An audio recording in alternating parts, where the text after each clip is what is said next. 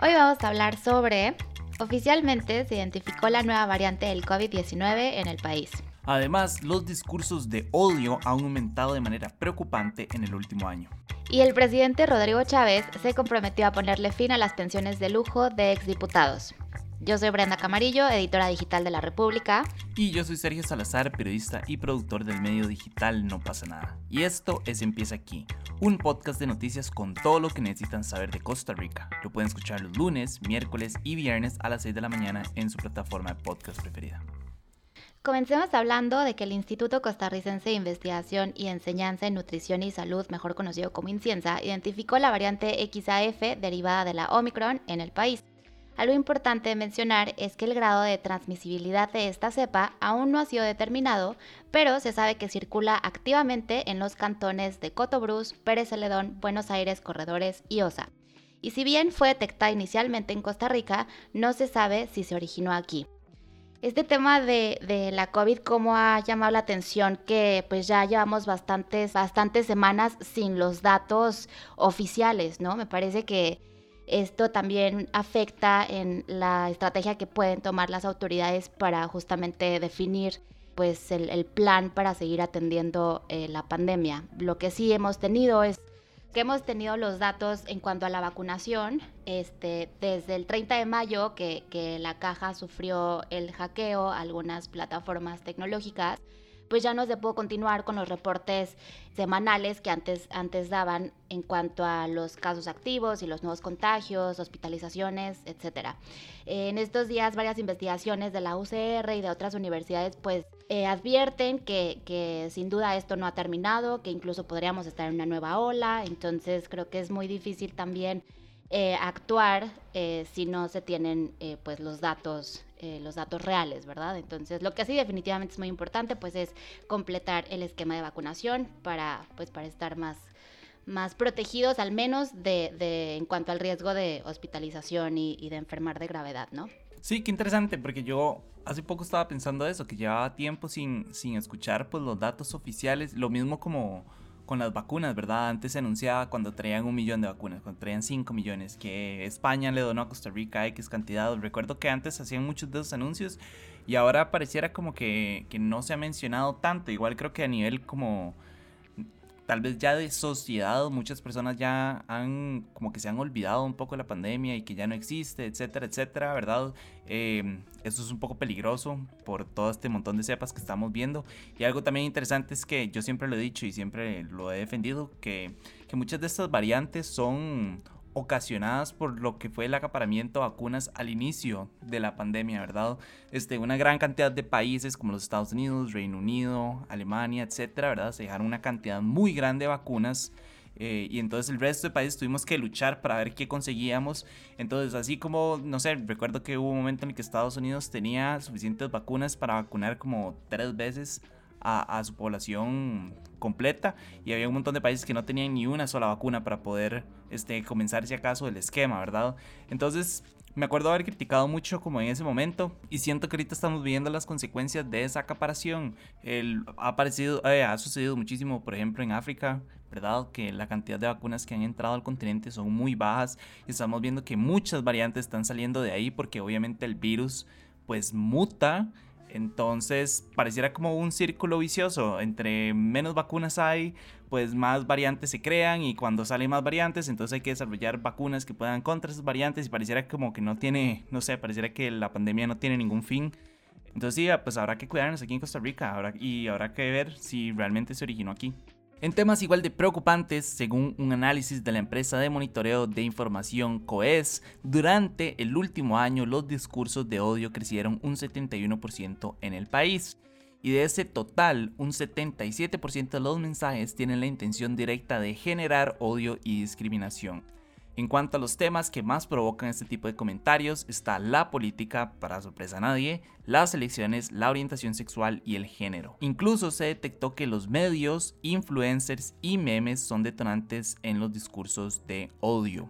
En cuanto a las personas o a quienes emiten este tipo de discursos, el 64% son hombres de todas las edades, principalmente de San José, mientras que el 36% son mujeres. En realidad, eso es una noticia que a mí no me, no, me asombra tanto. Yo pues lo he visto, creo que no es difícil pues navegar por redes sociales, ¿verdad? Y ver un montón de comentarios de odio, comentarios como discriminativos, la xenofobia también en Costa Rica es, es muy grande. Pero sí, creo que mucho de esto es alimentado por el anonimato que nos dan las redes sociales, ¿verdad? Es muy fácil crear un perfil falso o muy fácil nada más escudarse detrás de una foto falsa o de una foto de un piolín, ¿verdad? Y empezar a, a, tirar odio por todo lado y uno sabe que no va a tener consecuencias, a pesar de que se ha intentado como que este tipo de discursos se acaben o intentar como, no sé, crear leyes para poder castigar este tipo de, de discursos, igual pues es algo como que realmente uno sabe que va a pasar por alto y que realmente no tiene como la mayor consecuencia. Entonces he visto que eso le permite mucho a las personas referirse como quieren y tal vez estamos viendo un momento, ¿verdad?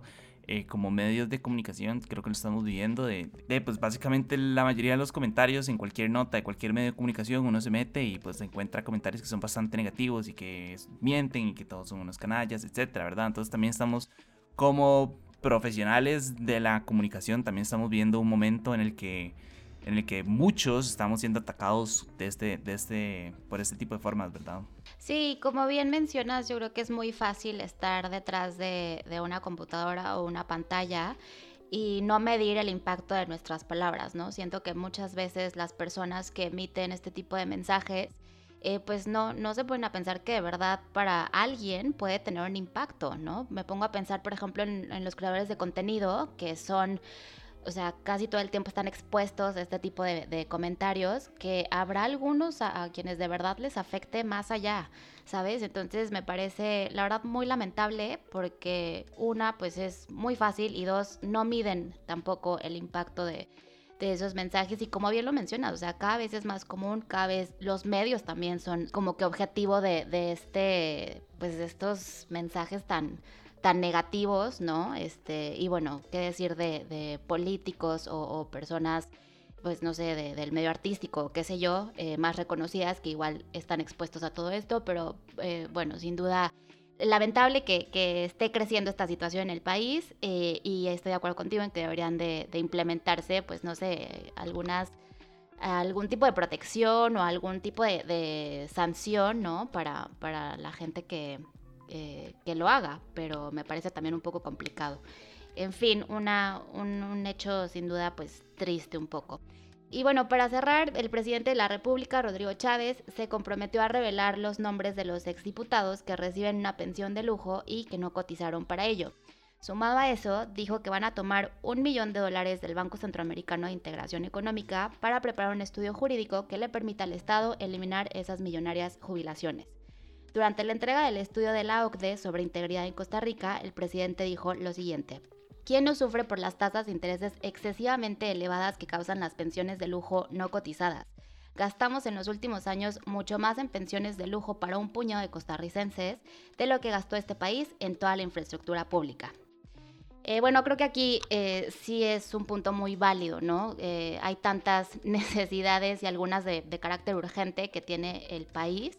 Entonces, como que estos gastos millonarios en, en pensiones de lujo, creo que sí eh, muy bien podrían ser utilizados para un fin muchísimo más benéfico para el país. Entonces, si es que se presenta este estudio y esta iniciativa para eliminarlas, la verdad yo creo que es muy positivo porque, bueno, siempre y cuando ese, dinero de verdad se destine para proyectos proyectos que van a traer mucho beneficio para el país, ¿no? Me, parece que hay muchos rubros que ahorita necesitan de inversión, por ejemplo, la educación, el tema de salud, ¿no? Este, em, apoyar tal vez a, pequeños y medianos empresarios en, este tan ansiado camino a la reactivación económica del país, no sé, un montón de cosas que, se pueden se pueden apoyar con, recursos, pero insisto, o sea, el punto es eh, destinar esos recursos de verdad a buenas causas y no dejar de beneficiar a un grupo para beneficiar a otro, ¿no?